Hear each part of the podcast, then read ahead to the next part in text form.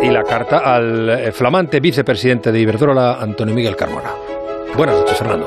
Muy buenas noches, Juan Ramón, y buenas noches, Antonio Miguel Carmona San Cipriano, el hombre más discutido del día.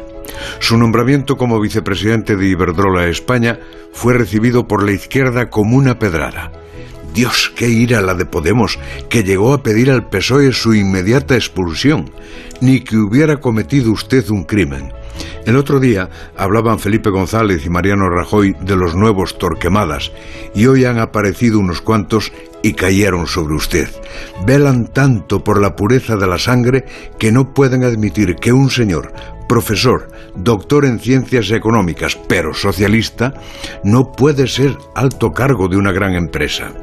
Y menos naturalmente si esa empresa es eléctrica y menos todavía si estamos en plena guerra de la luz le han elegido Carmona para ser el plato en un campeonato nacional de tiro al plato.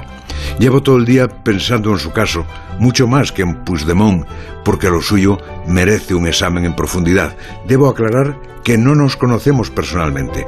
Como mucho, habremos coincidido en algún acto y ni siquiera eso lo puedo asegurar. No nos une, por tanto, ningún vínculo de amistad. Por eso he mirado las leyes que regulan las incompatibilidades y no encuentro ninguna que se le pueda aplicar. He buscado su relación con el presidente del gobierno y Pedro Sánchez lo dejó tirado cuando buscó candidato a la alcaldía de Madrid después de su trayectoria en el ayuntamiento. Hoy mismo, voces autorizadas del PSOE se han desvinculado de usted. ¿Cuál es su pecado, Carbona? ¿Qué motivos justifican la repulsa a que un doctor en ciencias económicas ocupe un alto puesto en una eléctrica? No veo más razones que las vocaciones de Torquemadas, quizá agravadas por un hecho.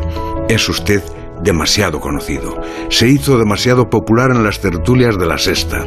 Si tuviese menos nombre, nadie se fijaría en su nombramiento por muchos carnés de partido que tuviera.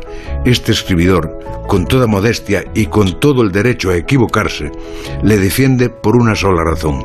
Si nadie puede ser excluido por razón de sexo o de religión, tampoco lo puede ser por sus ideas.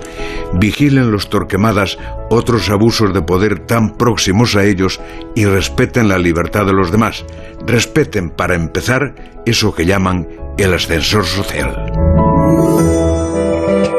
Y nos tenemos que ir, eh, gracias Maite Rico.